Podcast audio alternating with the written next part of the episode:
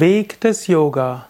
Yoga ist ein Weg. Es gibt ein Ziel und es gibt Techniken, um dann den Weg dorthin gehen.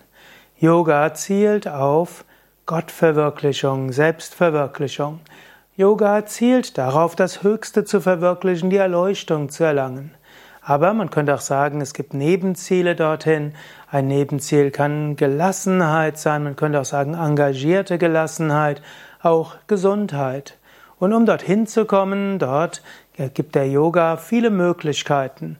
Yoga ist eben ein Weg. Es gibt natürlich viele Wege zum Göttlichen, zur Erleuchtung. Auch innerhalb des Yoga gibt es viele Wege zur Erleuchtung.